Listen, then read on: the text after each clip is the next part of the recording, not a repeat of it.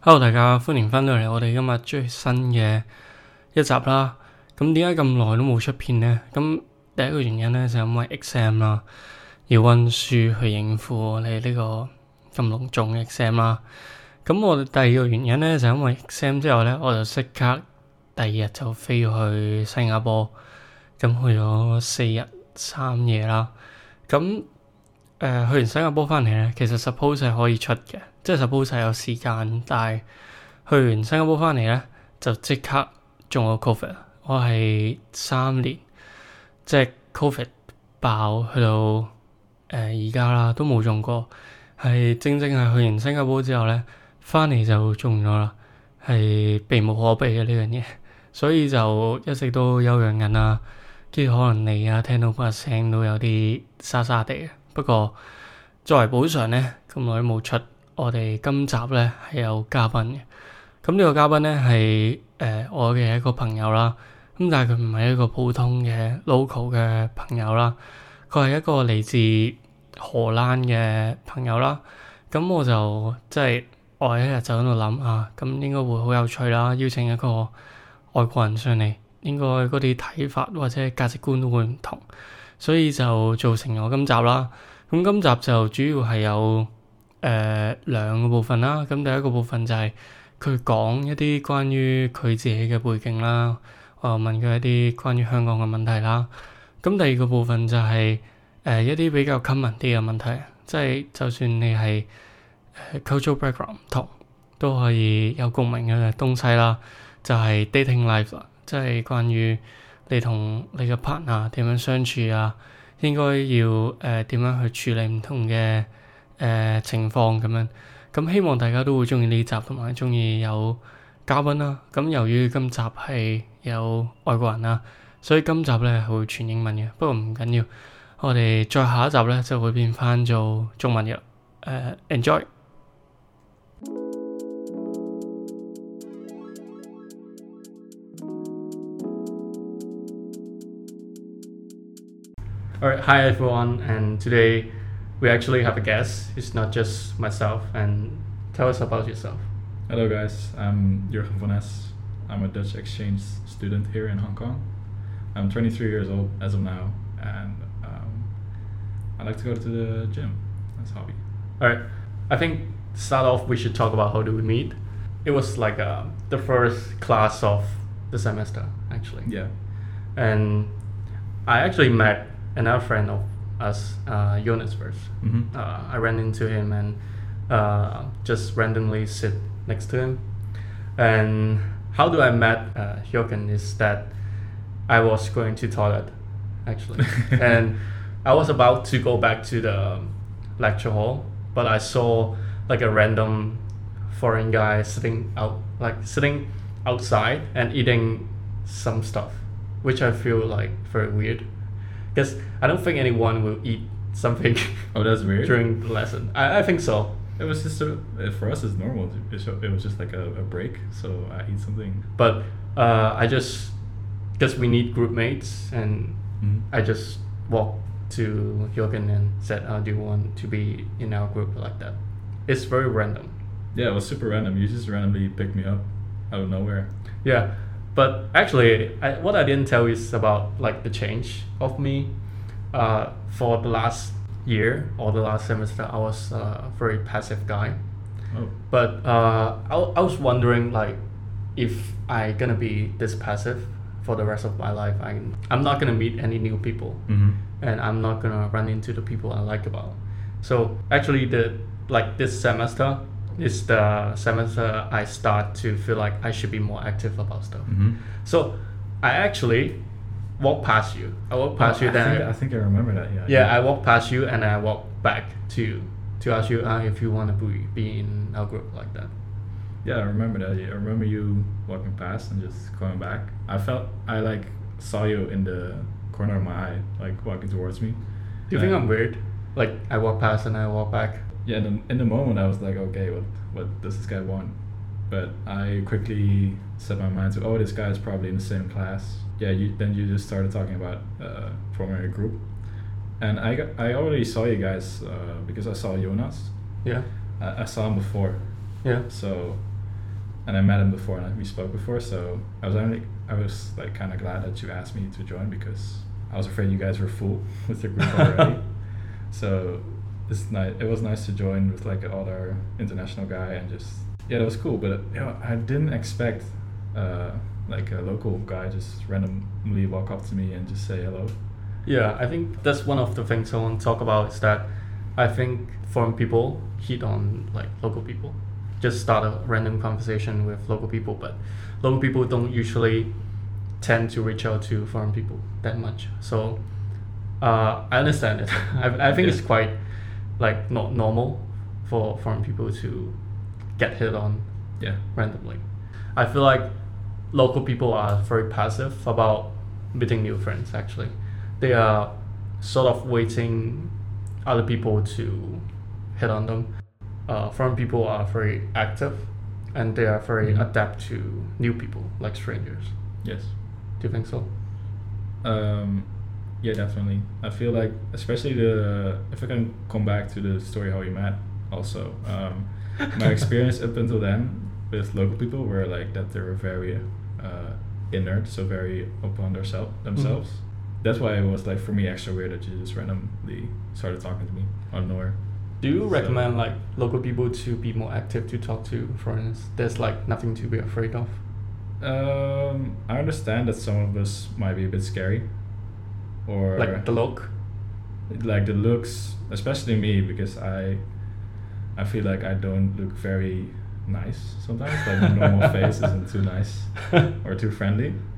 Um, so that might be a thing, but I also feel like it's uh, because locals don't feel very easy uh, speaking English. Yeah. English a lot.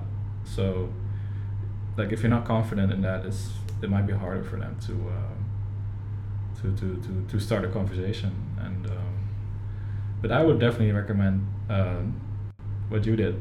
Just go up to Start a person talking. and start talking and see what happens. And But how do you feel like if a local guy walked up to you but his like English is not very good?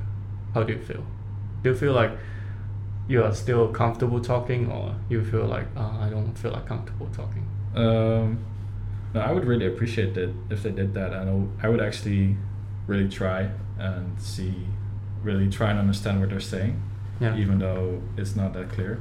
And if if their if their speech was more better hearable, it might have been easier to make friends, I guess, uh, because you can, if you understand someone better, it's just easier to hit it off and uh, talk about stuff you guys both know. I think so. I think like this semester I met you Mhm. from the Netherlands and I met Jonas from Germany and I met a bunch of other international students. I feel like you really learn a lot and you really have fun a lot uh, meeting with people from different backgrounds, Yes. not just like local people. Because when you are just talking to local people, your language is not improving, your Eng- English Mhm. is not improving, and your people skills is also not improving. And talking to like from people, I think is a good experience to un- understand what's happening in other countries. Because what we hear about the countries only from media and like Mhm. from news, from videos, but it's fun and it's interesting to have like a real local people from other countries to tell us about what's really happening in yeah, the country. how it really is. Yeah. All right, now let's move on to relationships and love life. Uh, as I know, uh, Jörgen has been dating a, the same girl for five years Mhm. now and a couple months. So, can you tell me, like, tell us what's the secret of dating one person for so long? What's your secret of making relationship works between like men and women? Because they are very different. I think what for us really worked was that we were just really open about stuff and we communicate well and Mhm. if there's something wrong she would always always tell me even though it's maybe later on or maybe not like directly after something happened Yeah.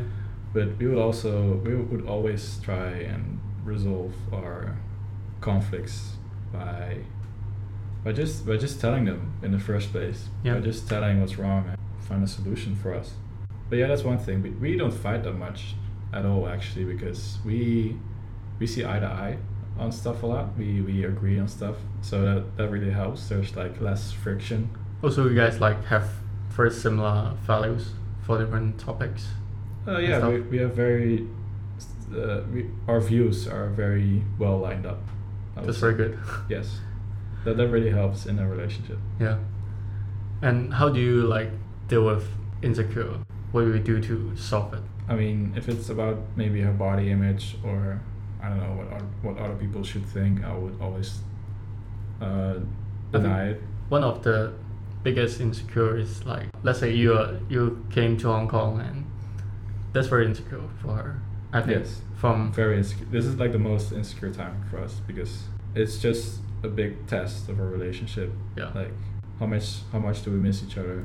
yeah How is it gonna be after?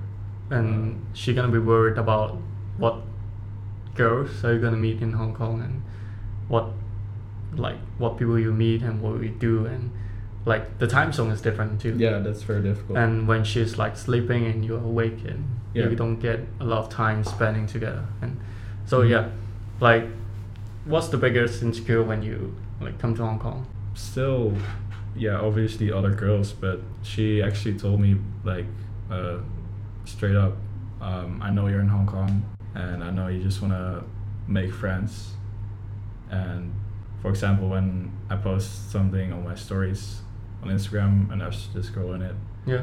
um, make her feel insecure, especially if she comes back in it a lot. But she actually told me recently, like, she's very open minded about it. She she believes that I am here to make friends, and she trusts me in that. And um, that's that's the real important part. Just trust in each other. And But one of Yeah. the things I've learned throughout like relationship is that even if you sort out the issue, the emotion is still there.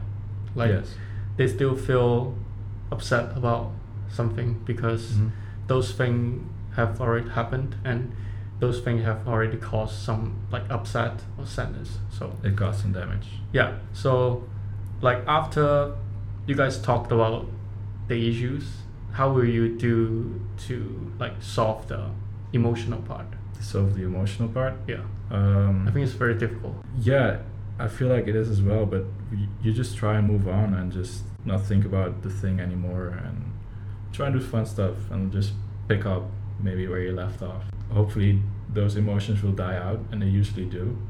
But Yeah. if there is if they stay there, if if there are still questions or it's if it gets worse or something, we always we always still come back on it and Yeah. try and help each other each other further in it. We don't have a lot of issues like that, to be honest. If there's something like that, we would also we would always like come back on it. Because one of the things that bothers me the most is I'm a very rational person Mm-hmm. and when we are solving the issues then it goes very well right because we are very constructive on talking about all the solutions and what we can do better but Mhm. one of the, one of the things that bothers me the most is I can't solve the emotional part. I can't deal with the damage because it's hard to switch, especially when you're a man and you're being very rational about stuff and Mhm. you see things very like objectively. Yeah. You can't really sh- just just switch to a very emotional side. So that's one of the things that bothers me is that after we sort out the issues, I can't really like I don't really know what to do to help her emotionally to get through all the trauma and all the things that happened between us. So anything you want to suggest just suggest me to do to move on like emotionally. Is there anything you would do to do to, like cheer up? I feel like those issues just need to heal over time, over a longer time period. And I feel like the best thing you can do is just be there for her, make her feel secure about it day by day. You have to like build it up. It's like regaining trust, Like how? like not doing the thing again that made it all happen. Yeah. And like every day is like a stepping stone. Every day is like a step towards feeling better. Um, emotional damage is it's tough and it's not like it's gone like that. Yeah. So yeah, you have to take the. Sometimes you just have to take baby steps as long as you're going forward. That's very good idea to hear because all I've been thinking is that how to solve it instantly because I Mhm. don't really enjoy the negative emotions staying Yeah. in here. But yeah, I think you're very correct. Like it did time and it doesn't uh, disappear in just like two seconds after you have done something. So yeah, I think you're being very correct. And uh, yeah, the next thing I want to ask is like, what have you learned throughout the relationship for like five years? Uh, one of the things I personally learned is that when you get into an argument, girls don't want you to be rational, like talking about Yes. it. They tend to be like, they think you should take care of about me uh, emotionally instead of you being very rational talking about everything. Mhm. They just want to feel that they are being valued and they're being loved. So that's Yes. one of the things I learned, and I took a very like painful lesson learning about it. Yeah, um, yeah, that's funny because we men are really good at that. Just always trying to find solutions Yeah. immediately. Most of the times, girls just wanna want you to listen yeah, and uh, they want you to understand and they want you to comfort them yeah, instead of like really really finding a solution. And um, I feel like we men are very stubborn in that. We still we still really want to find a solution to like solve it and just be done with it. And Yeah. just, okay, you're not selling more now because I got a solution. yeah. But no, it doesn't. It just doesn't work for them like that. I always think like I've I've already figured out a solution for Mhm. our problem, and then why are you still being up, being like upset? Yeah. Uh, and after taking my lesson, and I figured out that they don't always want solutions. They Yeah. want comfort, and they want Mhm. to feel like they're being loved by you. So when you trying to like get into an argument with a girl, just try to comfort them first without like giving too many practical solutions Yeah. because they won't listen at that time.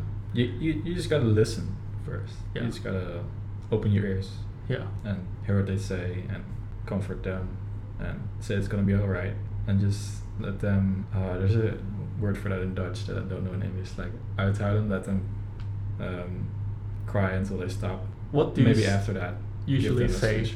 Like what do you usually say to comfort uh, your partner? Because I know like a lot of men, uh, they're not interacting with women enough, and they're Mhm. not communicating with women enough. And dudes are with like dudes, right? They're Yeah. not like sometimes with dudes and sometimes with like women. So they might not know like how to comfort their partner when they get sad. So what kind of words you say? I, I mostly just say um, it's very basic. I would just say uh, it will be alright. Yeah, It's gonna be alright. In my experience, that always helps big time. I doubt it. You doubt it? You don't believe me? Yeah, It's no, I mean like it sounds so basic, but from my personal it, it gives them like a future vision. Like they'll, they'll think more in the future and they'll realize like, oh, it won't last forever. yeah. I'll, I'll feel better in like 24 hours. I doubt it because it's not very powerful. Yeah. Like when when your partner tell me like tell you, let's say you're gonna have an exam or is you're gonna have some very important stuff that you feel very anxious about. I always feel like it's gonna be alright. It's kind of nothing to me. It has Mm. no effects on my emotional. That's why I doubt it. I don't know. I I don't usually know what to say when my partner is sad because Yeah. I feel like no, it's difficult. I feel like every, everything I said, I tried everything I could, but Mm-hmm. it's not working. Yeah, everything you say sometimes just in a situation like that, um, it feels like it has no value. Yeah, and I really f- do feel like that uh, when you are looking for a relationship, you should find someone who values what you do. So Mhm. you can't just expect a man to keep comforting you, to keep like trying when there's no effects at all. Yeah. So you're gonna show some appreciation. You're gonna show like I, Yeah. I really do feel better after listening to what you said, and I really appreciate that you're comforting me instead of trying to give out solution and that stuff. Yeah, it kind of needs to come from two ways. Yeah, you I- kinda- you kind of got to meet, even though only one person is sad. Yeah. I really do feel like when you are trying, like for girls, your partner is trying to comfort you, you're really gonna show that you feel better after listening to what they say. Because I really feel like they're trying the best they could because they are not Mhm. familiar with how to deal with emotional stuff. So, because men, when we grow up, we just suck it up. Yeah, Because Men- in silence. yeah, men are very mean to another man. We just say like, "Oh, you're you're so short and you can Mhm. get no girls." so we don't usually know how to comfort people when it comes to a stage that you need emotional support. No, we So- never we never been really taught to do that in like normal speaking. yeah, yeah. When we like have best friends, best dudes, we just Best buddies. yeah, we just say the shit we wanted. Yeah. We never really like talk it to the emotional level. No, we never really talk it through. Yeah, it's like if your best friend got broken up with a girl, you just ah, let's go to the gym, let's go Yeah. have fun, let's go like drive around like that. Forget about it. Yeah, we just do other stuff to cheer them up Yes. instead of like, oh, what happened? Like, uh, what what's going on? Like, do you feel sad? We don't usually do that. So for female audience, I would really appreciate that if your partner is trying to comfort you, you should really try to show some appreciation and try to make them feel like they're doing it. They're doing a good job. Yeah, they're doing a good job and it's worth it's worth it. Yes. Because It's it's on us. We're not good at comforting you guys.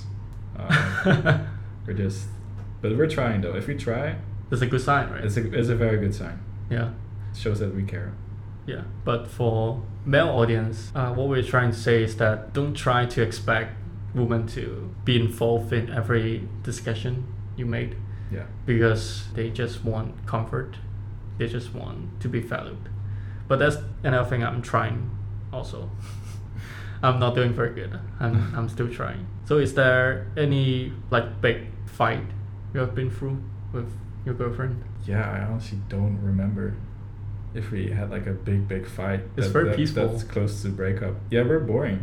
We're like we're like a boring couple in that respect. Like, But I feel we, like- we don't have that. We don't we don't have a lot of up and down. It's just up all the way. Up, up, and up. Up up up up up. Yeah. But I feel like the boring type is the best type. It's Yeah, what I want. It's it's it's secure. I don't want like we fight today and we love each other more tomorrow. I just want us to like love each other more and more and more Yes. every single day. I don't want like too many upsets. So it's Mhm. good to hear. But I'm really glad to Uh, hear there's up, up, up, up. Yeah, yeah, no, there's there hasn't been like a, a big down. I feel like like nothing that really, really almost makes me say like that gets close to a breakup. Yeah. I would say I haven't even thought about it. Oh, really? That's yeah, that, that's how up we are. That's cool. I just feel like a lot of girls will like uh, bad boys because they Mhm. want the excitement Yeah, in their life. They want I'm not a bad boy, I guess. Yeah, you're not. you you want me to say that? to cheer you up? No, no, no, no. I'm, I'm not a dog. Please don't. I just I just think a lot of like girls want bad boys because they want the excitement in their life and they want to Yes. experience like But if you want that, you can expect turbulence. You can expect things to go sour and bad. And yeah. And you can expect you to like uh, obsessed with a relationship but she he's not treating you nice enough. So yeah, that's one thing and that's what I observed observe about like usually. But I really do prefer the boring type because just things are worked out and you guys not arguing and you guys are supporting each other every single day. Yes, I feel like that's nice and that's like wifey material. that's one time I asked about one of my ex girlfriend and I asked her like why you choose me over mm-hmm. other people because that's one of the questions you gotta ask right when you get into a relationship. Like why you choose me Yeah. at that time when you have like other options right? So what she told me is that I am a good boy. I don't do like partying. I don't go to clubs. I don't go to Mhm. bars. So that's why she picked me. And then I asked like will you choose another boy if he uh, she he's like a bad boy? Like no because I already entered a phase that I want stability in my life. So I kind of feel suck because I feel like a lot of good good guys are picked last actually. Yes. Uh, after the girls are, have already experienced all sort of stuff.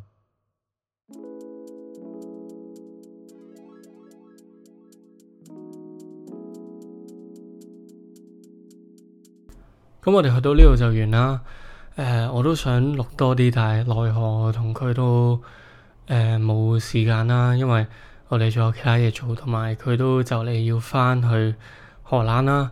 咁我都好希望有一日，當我再去探佢嘅時候咧，都可以同佢再錄多一兩集啦。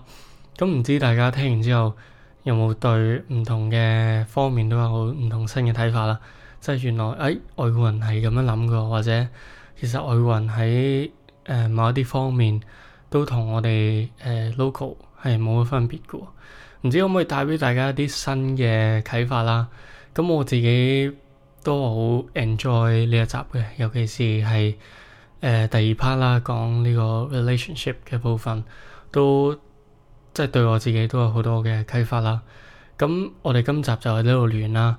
咁希望我哋下集再見啦，拜拜。